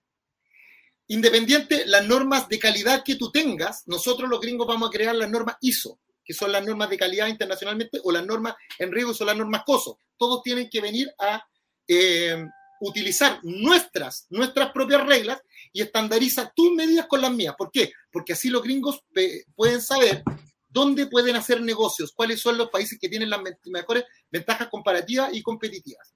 Entonces, el PIB nominal es aquel que es el precio, el por paridad de compra medido en una canasta, en una canasta de, elementos básicos. En un país, ¿cuánto le alcanza eso para poder comprarla en otro país? En el país con el cual te estáis midiendo. Y el nominal es el que tú tienes directamente, directamente en los bienes producidos en tu país, en tu país. No a través de otros de, de agentes que sean externos y que lo produzcan en el país, sino lo que tú produces. Esa es la diferencia entre el nominal y el por paridad de compra. Bueno, sigamos. Entonces, ¿qué es lo que pasa? Los partidos políticos, que son los partidos que eh, estas instituciones que están encargadas de lo que ya vimos, tienen algo que está bajo, bajo de ellos, que son las organizaciones de la sociedad civil. Las organizaciones de la sociedad civil son aquellas que ya hablamos, que son las juntas de vecinos, los centros de madres, centro adulto mayor, eh, los comités, los comités de edificios, etc. Y esas organizaciones siempre, y las iglesias, el ejército, los scouts, los bomberos, whatever, y todos ellos entendieron que, durante mucho tiempo, entendieron que ellos no hacían política partidista, porque la ley es muy clara. La ley dice, mira, los únicos que pueden hacer políticas de partido y elegir autoridades político-administrativas y tener el vínculo son los políticos, que así lo dice la ley 18.603. Y por eso que el Estado les pasa lucas a los partidos. Y hasta antes del año 2017, el sistema de financiamiento de las campañas podía ser a través de platas privadas. Después el Estado entendió, el Estado dijo, no, no es bueno que sea por platas privadas porque yo no me puedo meter, porque no hay dinero público. Entonces el Estado dijo, les voy a, yo voy a financiar la campaña con cargo a que me rindan cuentas. ¿Por qué? Porque si hay algún fraude, como lo ha habido ahora, que ustedes lo han visto, o si hay una irregularidad, yo me puedo meter. Me puedo meter porque ahí hay platas públicas. Voy a hacer un, paso. Acá me están hablando, miren, existen organismos internacionales, voy a responder una pregunta. Hay organismos internacionales como el BIP, que es el Banco Interamericano de Desarrollo, y el Fondo Monetario Internacional, o el, y el Banco Mundial, por cierto, que estudian las distintas economías de los países y le dicen a esos países dónde están las oportunidades de mejora. Dentro de eh, Chile le dijeron que eh, Chile tenía una ineficiencia en la forma de gastar los recursos públicos a propósito de la operatividad del sistema público, del sistema público. Y le dijeron que había una pérdida de 5 mil millones de dólares en la forma de operar eh, de, la operatividad del sistema público. Llámese por sueldo, llámese por em, atribuciones que eran cruzadas, funciones que hacen lo mismo pero están cruzadas, ¿ya? O por pago excesivo de sueldos a personas que hacen exactamente lo mismo, como por ejemplo cuando tenemos la triada entre gente que es de planta, gente que es em, a contrato y gente que es honoraria. Y eso se solucionaba una por varias maneras de deficiencia, pero una de las soluciones la entregó Franco París que Franco Parisi dice, bueno, pueden haber varias soluciones, pero yo lo que propugno es lo siguiente. Acá, y, aquí hay un concepto del efecto dominó. El efecto dominó, todos los sueldos del aparataje público están indexados al sueldo de la magistratura número uno. Y la magistratura número uno es el presidente o la presidenta de la República, que bajo la, actual constitución, la presidenta, vamos a hablar en femenino, me gusta a mí, la presidenta es la jefa de gobierno y la suprema administradora jefa de gobierno, artículo 32 de la Constitución. Jefa de gobierno significa de que es la representante de Chile en el exterior y es la que organiza el Estado a nivel interno, ministerio, subsecretaría, que es el mapa que les acabo de mostrar. Y eh, Supremo Administrador significa, o Suprema Administradora, que toma todos los recursos del Estado de Chile y los distribuye para la satisfacción de los bienes, de las necesidades públicas. Ustedes tienen que entender que el Estado no produce nada, nada. El Estado vive de lo que nosotros los ciudadanos le entregamos. El Estado, las fuentes de ingresos de un Estado, por lo menos el Estado de Chile, son principalmente estas. Impuestos. Impuesto a la renta, el IVA, que es el impuesto al valor agregado, el impuesto a los alcoholes, el impuesto verde, las contribuciones, que no, es precisamente un impuesto, pero las contribuciones, el tema del aseo, todos los impuestos. Y eso, y eso generalmente es el 45%. ¿Se acuerdan que yo le dije que para mantener el Estado de Chile necesitamos 73 mil millones de dólares? Bueno, eso es 73 mil millones, un 45% lo, lo, significan los impuestos. Hay un estudio del, banco, del Banco Interamericano, perdón, del Fondo Monetario Internacional, que establece que Chile, de los 12 meses, la ciudadanía chilena, 4,5 meses nosotros lo pagamos en impuesto al Estado, de, impuestos, ya sea directos o indirectos. Impuesto a la renta más el impuesto indirecto que el impuesto al consumo, que es el, IVA, el IVA. Cada vez que usted compra algo, lo compra cargado con un 19%. La segunda forma de ingreso son eh, aquellos bienes o transferencias de bienes financieros. El Estado tiene plata. El Estado, a través de los excedentes del cobre y a través de la plata que el Estado va ahorrando, tiene fondos que están eh, administrados por el Banco Central y otros fondos que están administrados por el Ministerio de Hacienda. Para que ustedes se hagan una idea, hasta antes de que empezara la pandemia, eh, eh, sí, estallido social pandemia en marzo, los fondos de Chile en el exterior eran 87 mil millones. O sea, los fondos que Chile tenía en el exterior prestados a otros países eran muchísimo más que la ley de presupuesto nacional. Si ustedes lo dividían, vamos a hacer la cuenta del almacenero. Si nosotros dividiéramos esa plata por los 15 millones de personas, ¿por qué digo 15 y no digo 19? Porque 15 millones son la, eh, la población económicamente activa o en busca de trabajo. Los otros son niños, ¿cierto? Y por tanto se entiende o son niños o personas que no son de la población económicamente activa. Por eso que el IFE siempre hablaba de 15 y no de, no, y no de 19, el, ingreso familiar de emergencia. Entonces, cuando nosotros hablamos de, del... Ahí está, esa es la ley de presupuesto nacional, arriba está, puta gringo que soy grande. ¿Cachai? Eso, ya. Entonces, cuando nosotros hablábamos, ¿a dónde está ahí? Pero tenéis que agrandarlo un poquito más, gringo. Ahí está. Y ahí está, entonces, entonces lo primero que le dije eran los impuestos. Mira, ahí, ¿viste? ahí están los ingresos. Impuestos, las transferencias de cuentas corrientes, las rentas de la propiedad, porque hay bienes que son del activo del, fisco y que el fisco lo cobra, cobra riendo o cobra tasas o, paga, o, los pagos por concesiones, concesiones mineras, concesiones acuíferas o cobra, em, no sé, cualquier bien que sea financiero. Entonces, primero los impuestos, la, la explotación de bienes del Estado, las exportaciones que son propias de Chile, por ejemplo, no que son de privados, sino que, por ejemplo, el cobre, por ejemplo, las manzanas, por ejemplo, eh, cereza, todos los que son bienes, exportaciones de Chile también. Lo otro que son los peajes, todos los peajes que están en, las carreteras y, las, y los diferenciales de peaje de las carreteras urbanas son del Estado de Chile. Y el quinto son transferencias especiales. Ahí está toda la plata. No, eh, no hay ninguna parte donde diga que el Estado de Chile crea algo todo vive en base a la productividad. Por eso que cuando alguien le, hay algunos argumentos que dicen, ¿por qué nosotros no deberíamos tener una sociedad equitativa si el Estado me come todo mi esfuerzo? Bueno, porque ese esfuerzo que usted cree, esa rentabilidad que usted quiere obtener, no es solamente por su esfuerzo. Porque, le voy a dar un ejemplo. Si usted es dueño de un retailer y usted dice, bueno, yo me gano mi plata porque yo soy empresario y porque yo corro el riesgo. Entonces yo siempre le respondo, para que usted tenga su retailer y usted pueda ganar dinero y pueda, y pueda rentabilizar, tuvieron que llegar los clientes y sus trabajadores. ¿Cómo llegaron los clientes? Ah, llegaron porque había calle faltaba. ¿Usted pagó por el asfaltado? No, lo pagó el Estado. Llegaron en transporte público. ¿Usted paga el transporte público? No, lo pagó el Estado. Para que haya seguridad alrededor, hay, hay, iluminación. ¿Usted pagó la iluminación? No, la paga el Estado. Y así la postificación, el alcantarillado, el alcantarillado todos los derivados. Lo paga el Estado. Y como lo paga el Estado, significa de que usted se está apropiando de un bien o de una rentabilidad pública sin pagar ni uno. Esa es la justificación por la cual tiene que pagar impuestos. Y mientras más tiene, más tiene que pagar. Porque no es solo su esfuerzo, por supuesto que hay esfuerzo de por medio, por supuesto que alguien corre el riesgo, pero no es solo, hay una apropiación de la rentabilidad. El problema es cuando tú te apropias de la rentabilidad social y no pagas ni uno, porque ahí te estás quedando con todo cuando yo no me quedo con nada, en circunstancias que yo, por muy pobre que sea, pues pienso que soy el, tipo más humilde del mundo. Y yo igual pago impuestos cuando me compro un pucho, cuando compro pan. Ustedes piensen, ¿saben cómo pagan impuestos, cabros? Yo les voy a decir. Ustedes están durmiendo, se levantan en la mañana y dicen, ah, voy a la pega. Se levanta, ustedes están durmiendo en una camita limpia, ¿cierto? Ya, para lavar esa sábana, agua, IVA. Detergente, IVA, luz, IVA. Ustedes van, prenden la tele y ponen a Rodrigo Logan, IVA.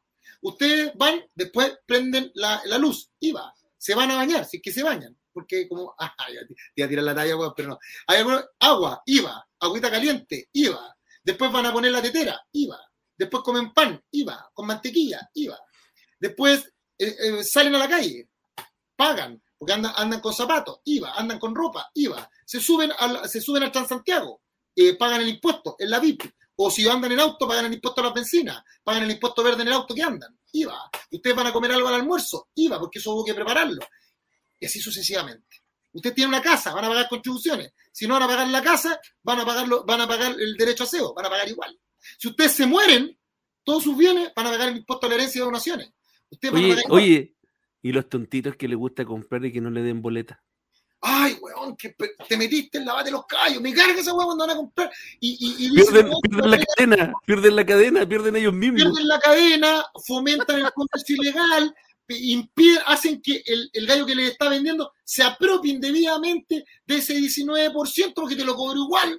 Y con eso, con los impuestos se pagan carretera, escuela, hospitales, whatever, un montón de cosas más. Ahí les estoy mostrando. Ya, pues. Entonces, ¿qué pasó? Que durante mucho tiempo estas organizaciones de la sociedad civil, que el tramado era una especie de telaraña, la, la vencía impuestos específicos, el impuesto al copete, el impuesto a los cigarros, el impuesto a la entrada. ¿Usted le ha llamado la atención alguna vez por qué las entradas en Chile a los conciertos, para el fútbol, son las más caras de Sudamérica? Porque están cargadas, porque saben primero que el chileno es buen pagador, que el chileno tenía acceso al crédito, y tercero porque pagan los impuestos y al Estado lo que le interesa es que le paguen el impuesto, porque al Estado no le interesa cuánto es lo que le cobren al, ciudadano, le da igual porque dice, lo va a tener que pagar el impuesto a los libros, esa hueá es una crueldad. Perdón Álvaro, perdón que me salga, esa hueá es una crueldad, es una crueldad. El impuesto a los libros, el impuesto a los, medicamentos, el IVA a los medicamentos, una crueldad. A la, canasta básica no, es una, crueldad. Entonces, en este tejido social, en este tejido social, estas organizaciones siempre entendieron que no podían participar en la política tradicional de los partidos políticos porque, los partidos eran un organismo que estaba creado precisamente para el tema de la democracia. ¿Y qué pasa? Y ellos empezaron a hacer una política de territorios. ¿Sabían ustedes que hasta el año 1960 Chile era uno de los países con índices de colectividad más altos del mundo? Y que eso, si ustedes vayan al índice de individualismo, coloquen en el Google, índice de individualismo mundial 2011, se van a dar cuenta que el, segundo país más individualista del mundo era Chile después de Estados Unidos. Y, la pregunta es ¿por qué? Porque nos convencieron de que si queríais tener buena pensión, teníais que salvarte solo. ¿Cómo se llama la cuenta en la FP? De capitalización individual. ¿Cómo se llama la cuenta si queréis tener una salud? Contrato de seguro salud y SAPRE, sálvate solo. Pero para ti es sálvate solo. Pero arriba lo miran como un seguro colectivo. ¿No se han fijado cuando dicen, oh, le subimos, el plan a todo, a todo el grupo etario entre tanto y tanto? Y yo digo, ¿por qué me suben el plan? Si supuestamente es un seguro individual. O sea, me tienen que mirar lo que yo gasto. Si yo no he ido al médico, no me pueden subir, pues. Ah, no, es que tenemos que ser solidarios. Chucha, solidario arriba y abajo somos capitalistas. Me gusta, me gusta. Siempre pierde el, el usuario. Pero bueno, eso es producto de otra, de otra discusión. Entonces, Abajo teníamos estos grupos que empezaron a hacer políticas desde los territorios.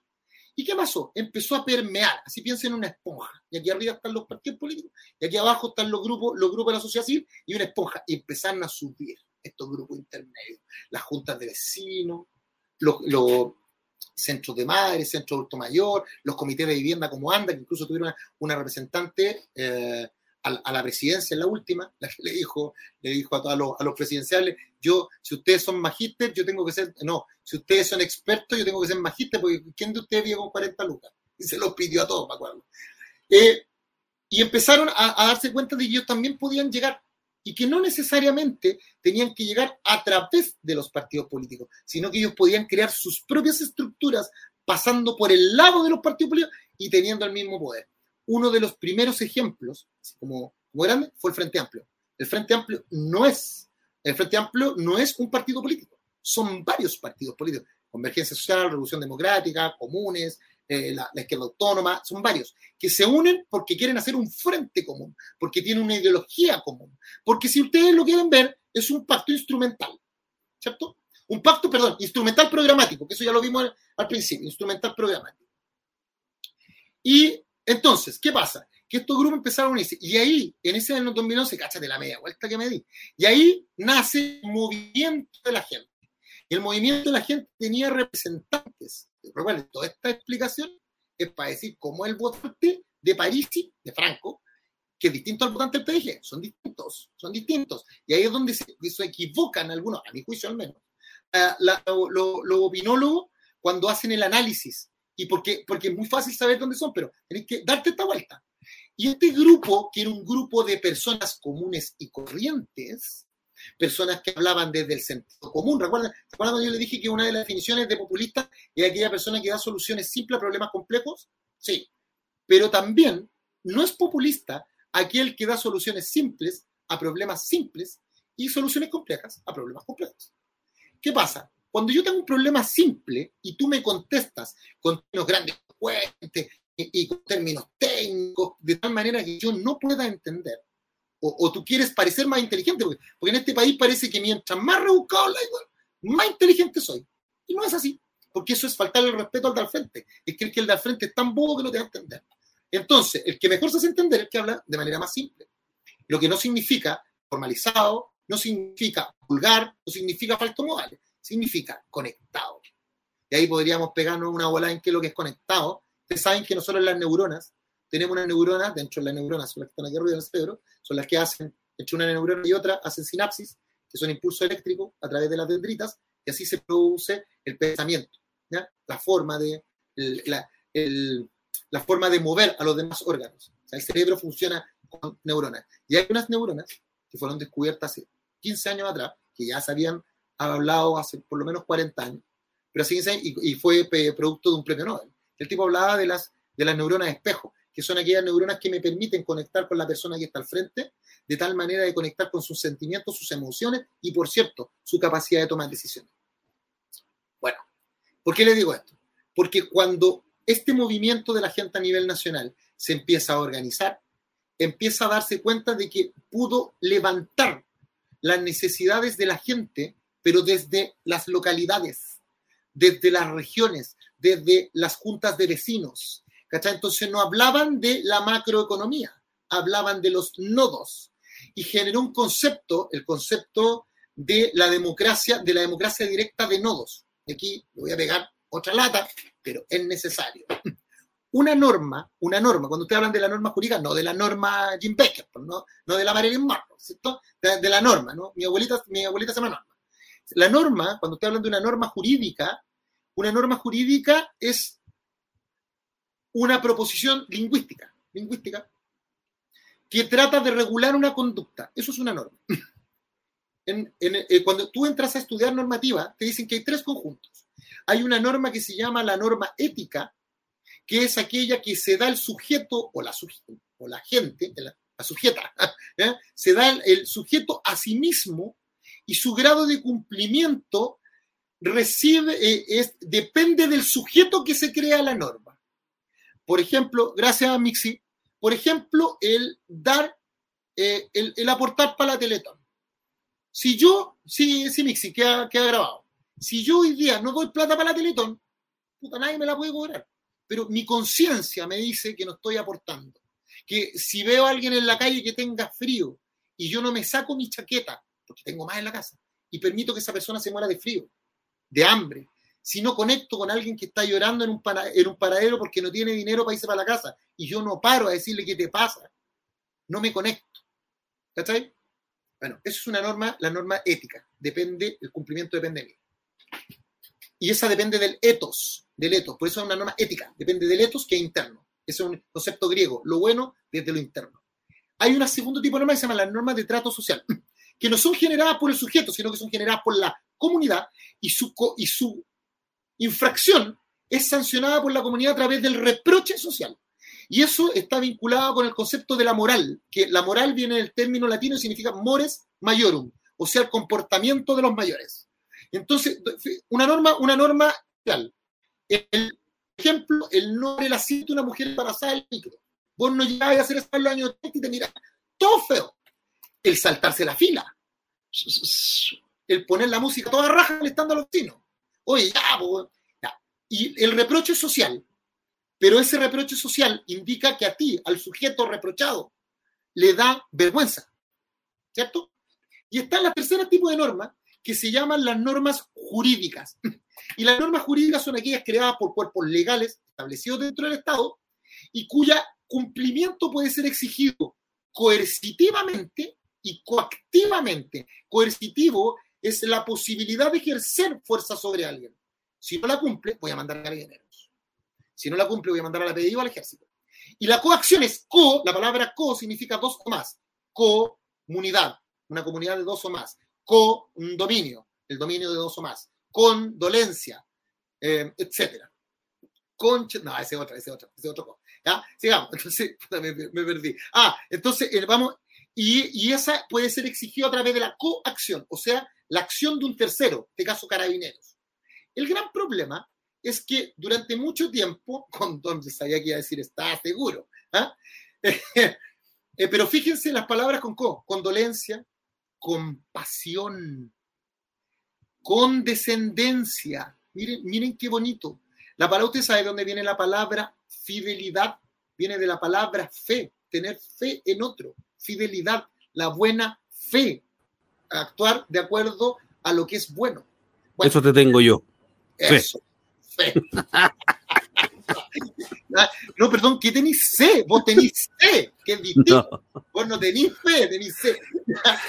Entonces, en algún momento, en algún momento, las normas éticas, las normas de trato social y las normas jurídicas estuvieron muy vinculadas entre ellas, muy alineadas. Por tanto, lo que era malo socialmente también era malo jurídicamente. Pero en algún momento se empezaron a separar. ¿Y cuándo se empiezan a separar? Cuando nosotros entendemos, gracias Roberto, cuando entendíamos nosotros que no es lo mismo, cuando empezaron a hacer la distinción entre la realidad material y la realidad formal. Yo les voy a dar un ejemplo para que continúen.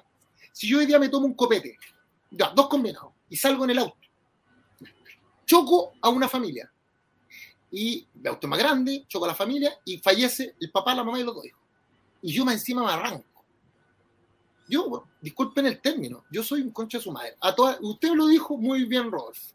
Soy un concha de su madre, soy un asesino, un irresponsable, todas las que quiera. Esa es la verdad material, ¿cierto? Pero miren la verdad formal. Yo tengo conducta anterior irreprochable, o sea, nunca he sido condenado. Seguramente voy a ir a pagarle a, las víctimas unas lucas. Cualquier similitud con la realidad es mera, ¿cómo dice? Es mera coincidencia. Yo le pago a la familia, se llama la reparación celosa del mal causado, ya lucas. Y tercero, me entrego. ¿ah? O sea, le hago más fácil el actuar a la justicia. Tengo tres atenuantes. Las atenuantes sirven para bajar la pena. Lo más seguro es que no me en cana ni un día. Voy a salir firmando. ¿Cachai? Entonces, se dan cuenta cómo la verdad material es distinta a la verdad formal y la verdad formal, ¿qué va a decir? Yo decir, yo no soy culpable, porque si no pasé ni un día en cana. Y ahí los gringos la tienen muy clara. Los gringos dicen hay una diferencia entre que usted sea no guilty, o sea, no culpable, a que usted sea inocente. Innocent es, no es lo mismo que no guilty. El inocente es aquel que no había mérito alguno en lo material para sancionarlo o sancionarla. En cambio, sí, Mixi, sí que ha grabado espero, gringo, ¿sí? Y en cambio, el no culpable no es que sea inocente, el no culpable es que no te lo pudieron probar. Por eso, cuando algunos políticos decían, es que a mí no me pueden sancionar mientras no exista una sentencia en mi contra, él lo que quiere utilizar es la verdad formal, porque sabe que la verdad material es culpable. Perdón que lo diga. Y por tanto, su norma de trato moral y su norma de trato social está así, de distanciada de la norma jurídica. Y lamentablemente nuestros políticos eso hicieron, los políticos tradicionales. Oye, y levantamos, eh, levantamos al PDG, al el, movimiento, al tiro gringo esto, para que hagamos la... No, no, no, que me, interesa que, me interesa que vayas como cerrando la idea. porque tenemos 10 minutos más. Ya, ay, gringo, es que yo me apasioné, me fui en la bola. Gringo, entonces, este movimiento de la gente se empieza a unir porque empieza a entender que puede realmente influir. La verdad es que, y como le digo, una de las primeras manifestaciones fue el Frente Amplio, y también ustedes lo pueden ver hoy día en la lista del pueblo, también lo pueden ver en, todos estos grupos que nacen desde abajo, desde, desde, la, las bases sociales, de la, base, de la ciudadanía y empiezan a subir, ¿ya? Y llegan a tener una estructura y llegan a tener un poder de influencia como el de los partidos políticos. El tema es que, a diferencia de los otros dos grupos que he mencionado, el movimiento de la gente que estaba a nivel nacional dice queremos crear un partido político. Recuerden, el movimiento de la gente no era una unión por vías eh, ideológicas. Esa es la diferencia. Porque cuando tú unes al Partido Comunista es porque la mayoría de ellos leyó a Engels, leyó a Marx y están unidos por un vínculo ideológico. Cuando tú hablas de la UDI, ellos hablan del capitalismo extremo, entonces está Anna Arendt, está von Hayek, que son los ideólogos de su idea. Aquí el Partido de la Gente estaba unido por vivencias, por expectativas de mejora de la gente. Entonces aquí tienes gente, ah, y todos desilusionados del sistema político actual. Por eso vas a encontrar gente de la izquierda, del centro, vas a encontrar gente de la derecha, nunca vas a encontrar de los extremos. Eso sí que no, porque los extremos se rigen por temas ideológicos. Vas a encontrar gente que está convergente. Recuerden, divergente significa diverge, converge hacia el centro. Entonces estos son convergentes. ¿Listo? Y forman un partido político. Y este partido político tiene uno de los estatutos más lindos del mundo. Ah, y decía uno, de los estatutos, y ahí se escribe ventajas que tiene el partido este, no a hablar de las ventajas, sino que el, el partido de la gente tiene, por ejemplo, elementos como la democracia directa y la democracia digital. Precisamente para generar estos nodos para que la norma de trato social sea la norma de carácter general que va subiendo y el reproche a quien la infringe sea un reproche social que luego se lleve a un reproche material. Y eso, ¿cómo se hace? A través de las votaciones directas, a través de ocupar la tecnología de la información y la televotación. la palabra tele significa distancia, teleeducación no significa, y por internet, puede ser también por radio, pero eso es tele, eh, a distancia. Entonces, ay, sí, el gringo, disculpa, aquí para, para el cronómetro. Me encantó lo que dijo Juan Miranda. Debería, debería tener una, una persona, lengua de señas. Sí, de verdad, gringo, trabajemos en eso Gracias, Juan Carlos, te pasaste. Buena, sí, buen dato, buen Va, a morir a los 10 minutos. no, espérate. Gracias, Vane, gracias, Vane. Entonces, ¿qué pasa? Se forma este partido, pero además este partido se forma con el componente ético y dice que los candidatos van a tener que hacerse exámenes de antidroga, exámenes psicológicos y además van a tener que tener exámenes, van a tener que posibilitar que se les vea en su poder judicial que no sean personas, gracias Vane, que no sean personas que tengan problemas con violencia intrafamiliar y personas con pensiones de alimentos. Yo sé lo que me van a decir, allá vamos, eso lo dice los estatutos, y además, además, cada una de las autoridades político-administrativas de ese partido, Partido de la Gente, tiene que firmar un contrato de confidencialidad con el mismo partido, donde dice que si esa persona o autoridad política administrativa elegido por el partido comete algún delito como cohecho, fraude, receptación, estafa o algún delito que sea en el ejercicio de su cargo, autoriza al partido político que pueda presentar una querella criminal y una demanda civil. Eso no tiene ningún partido político.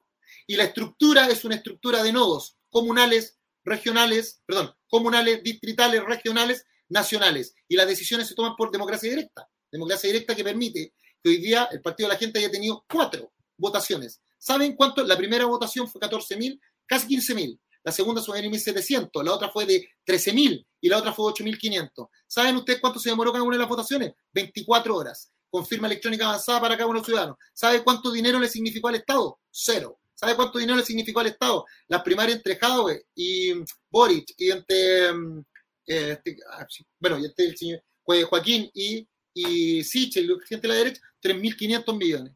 La otra, la de la ex concertación, 650 millones de pesos. ¿Por qué? Porque son, porque hay que ponerse, no es que se haya gastado la vez y la hayan llevado, pero hay que, hay que pagar mesa, arriendo, comida, eh, vocales, la papelería, etcétera. Pero acá. Una estructura muy antigua, pues, hombre. No tienen... antigua. Y dicho esto, aquí está. Y esto, este partido inicia la búsqueda de sus militantes y llega a ser el partido con más militantes en Chile. Bueno, segundo, porque son 46 millones, pero según el último, el, último actualización, va a ser 50 mil. Hoy día el partido que tiene más, más militantes es el Partido Comunista y seguido por 943 el Partido de la Gente. ¿Cómo lo logra? Porque la gente también tiene un voto rechazo, que es lo que hablamos al inicio. Es, no está de acuerdo con ninguno de los dos del, del duopolio izquierda-derecha porque siente que no han satisfecho sus necesidades, porque esos partidos políticos no han hecho la pega de ir a escucharlo, no han conectado, no han puesto neurona espejo. Eso es. A diferencia, y a eso hay que agregar, no esa diferencia, hay que agregar el voto de los Parisi Lover que hablábamos, que viene del 2008, donde hay gente que cree en el carisma del candidato, que se suma, están, pero en el carisma del candidato. Entonces, si usted quisiera hoy saber cómo va a convencer, lo primero que yo haría si fuera los candidatos sería leerme el programa de Franco Parisi.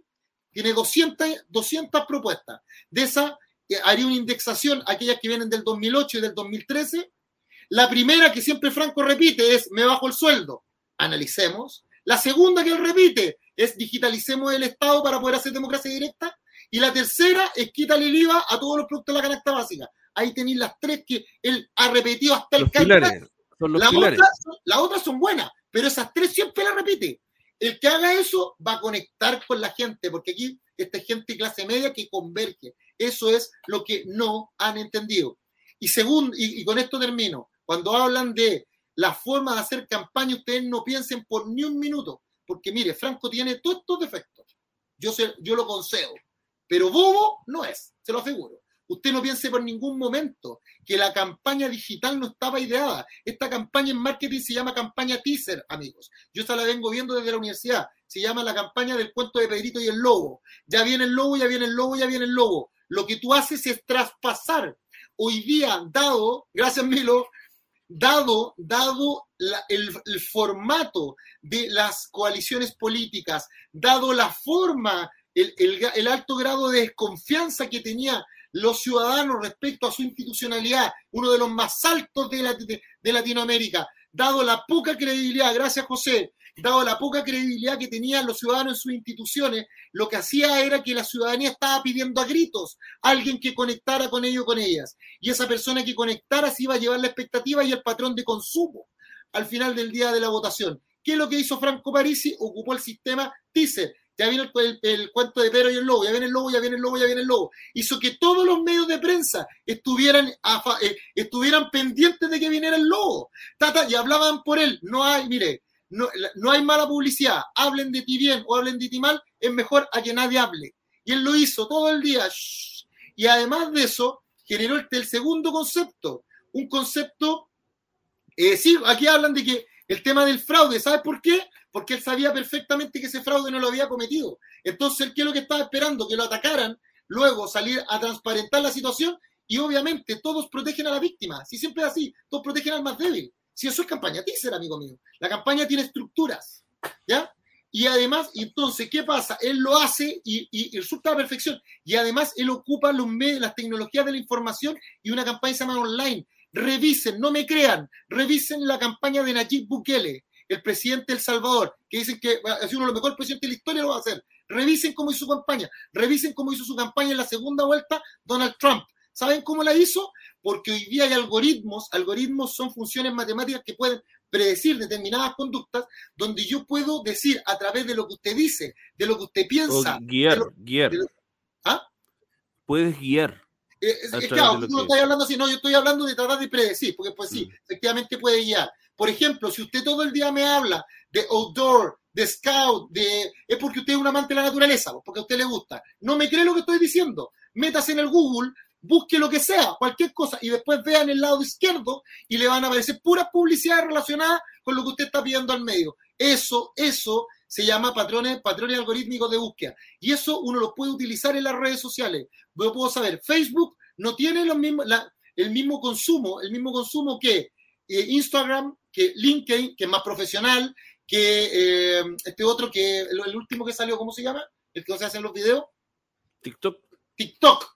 ¿Cachai? TikTok, cada uno tiene su grupo y tú puedes segmentar también a las personas en ABC1, C2, B2, C3, D y E. Cada uno consume cosas distintas. Hay unos que consumen más información, unos menos información. Según la información de la Subtel, existen 23 millones de celulares en Chile. ¿Saben hoy día dónde la gente busca más información? Si en la televisión en Internet, en Internet 70-30. ¿Por qué ustedes creen que hoy día los canales que tienen más rating no son los canales de televisión abierta, sino que son el canal donde sale Julio César y los canales de Internet? Porque hoy día la gente busca información más en el 70, en el 70% en la Internet que en el 30% que son la, televisión digital. ¿Por qué la gente cree más en la radio que en la televisión?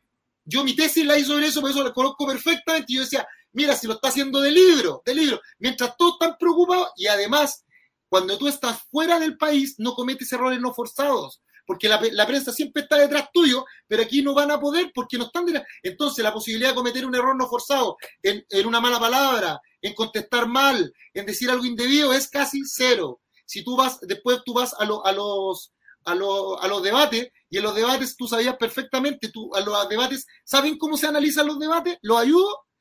Apaguen la, tele. Los debates se, se, analizan bajo un concepto que se llama PUT, que es el, el perfil único televisivo, que es el que ocupan en la tele ustedes cuando analicen un, debate, apaguen la tele, no importa lo que diga el candidato.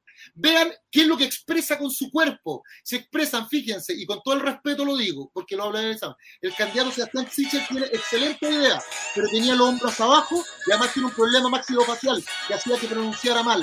Eso es letal cuando tú estás hablando frente a una cámara. La candidata, fíjense, lo otro, usted que es un político mintiendo, o cuando una persona, cuando la persona pone los dedos afuera es porque está poniendo un escudo que no quiere que yo vea lo que Cuando una persona hace así, se pega las manos acá, es porque trata de parecer recta, pero no lo es. Cuando la persona se afirma de una mesa de esta manera, es porque una persona está llena de ira que no quiere, y no quiere mover las manos para que no lo vean. Cuando la persona empieza a hacer esto y mira con cara de asco es porque me creo superior a ti. Y así un montón, y yo no la va detectando. Apaguen la tele, véanlo, y ahí van a saber clarito, clarito cuando una persona está diciendo la verdad, pues está con las manos para afuera. ¿Sabe por qué? Porque eso significa que no tengo nada que, no tengo nada que esconderte. Nada que esconderte. Así se va viendo las cosas. Y cuando, y fíjese cuando le explica algo, que te lo explique de la manera más simple. ¿Por qué? Porque de la manera simple es porque lo ha vivido. Y si no, que te diga, no sé. Si también el decir no sé también es una respuesta. Eso se llama el lenguaje corporal. No me creen, no me crean. Métanse al Google, lo Alan Peace, Alan Peace, idioma corporal. Es un libro que, está con PDF, lo podéis sacar, tiene 166 páginas, la raja, te, dice desde el modo de sentarse, si se toma el pelo, si, si se sienta con, mirándote con, los, por ejemplo, la rodilla apuntándote, si cruza las piernas, si, si coloca la mano en el mentón, si el cuello, todas esas cosas yo las estudié, porque como abogado litigante, tengo que, tengo que saberlo para poder saber qué es lo que está pensando el de al frente. Bueno, gringo, ya me estáis apurando, yo me quedaba ya hasta tarde. Eso es, pero tenemos que hacer otro programa porque ahora tenemos que decir cuáles son nuestras proyecciones. Gracias, mira, con el gringo, con el gringo tenemos, y, nos vamos a tomar una piscola por eso. Le dimos a la votación de Trump, cuando todos decían que no, le dimos. Le dimos a la votación de las primarias, dijimos que ganaba, que ganaba Sichel, dijimos que ganaba Gabriel. Le dimos a la votación de Rodrigo Logan, donde dijimos cuánto, dijimos que era entre 33.000 y 35.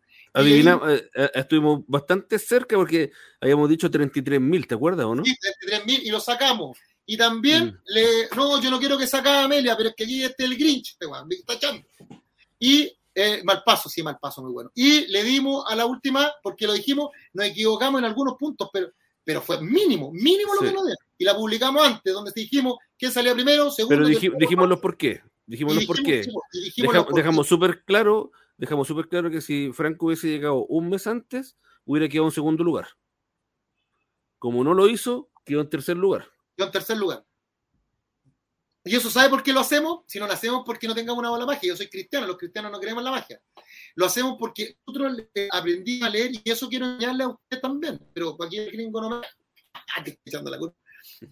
Aprendimos a leer. oye, lo podemos explicar otro día. Lo que pasa lo que pasa es que eh, es bastante simple. Yo le voy a decir por qué tengo que cortar el programa. Porque la gente no aguanta más de una hora y media viendo algo. No aguanta. Y no, aguanta una hora y media escuchando un podcast. grítenle, grítenle a este gringo que podemos estar tres horas si es posible. No hay problema. No, aquí van a hablar, hay cuatro que son fanáticos, que, hay cuatro que están enamorados de ti ya, entonces no podemos discutir eso. Este no es un tablero objetivo. que a la gente no le interesa la política, que la gente no quiere aprender. Es una falta de respeto, la gente sí quiere. y les vamos, y vamos a hacer un programa así, cabrón, donde les vamos a mostrar las encuestas, la encuesta criteria, la encuesta a pulso, y les vamos a enseñar a leerla como no te la Les vamos a enseñar a leer las encuestas, eso yo creo que es interesante. ¿eh? Sí, porque siempre te dicen, lee quién va ganando. No, usted tiene que leer primero el voto tendencial. ¿Qué es lo que es? ¿Qué, la tendencia, ¿a quién da? Cuando le pregunta a una persona, si usted no votara por el gringo, ¿por quién votaría? Por este. ¿Cuál es el techo? Hay personas que tienen mucha aprobación, pero también tienen mucho rechazo. Recuerden, en física, acción-reacción, una tiradora, ese, ese tiene un techo. ¿No me creen? Dígame. ¿No, viene Franco? Pregúntale, a ver. Pregúntale a ver si te responde. A ver. A ver si responde. mira, si se venido Franco, imagínate toda la cantidad de preguntas que hemos hecho, pero igual. Pregúntale, a ver si está disponible, a ver si está disponible, ahora. Ya, ¿eh? Oye, gringo, por mientras, muéstrate las últimas que te mandé. No, se retó ya, se retó, se retó. que quería mostrarle el tema del, del, se retó. De, las mesas que no habían tenido, que habían tenido problemas con las votaciones. Oye, tenemos que hacer otro programa porque sabéis que la gente me está, que me está volviendo loco aquí. Me está volviendo loco. No, no me contesta, ya filo, filo, no importa. Ya. No importa, no me siento, mira, Ustedes saben por qué, ustedes se acuerdan del cuento nosotros de la cumplimos, nosotros cumplimos. El de la fuera, fuera, del, fuera, del, día hicimos el programa. Eh, yo eh, tengo otros compromisos además. Entonces, está, eh, sí, entonces a mí me, me jode que, que el, ya, pero gringo, no que se alimente, no, no se alimente. Mire, si esto es igual así, ustedes saben por qué el cuento de la Cenicienta es porque una bruja no la invitaron al cuento. porque a la bruja la dejaron fuera. No, no, pero yo, mire, yo, me, yo insisto, el propósito de nosotros es hablarle a la gente que está ahí al frente. Es que esa gente, porque esto es como el virus, es como, es como, el, es como el COVID.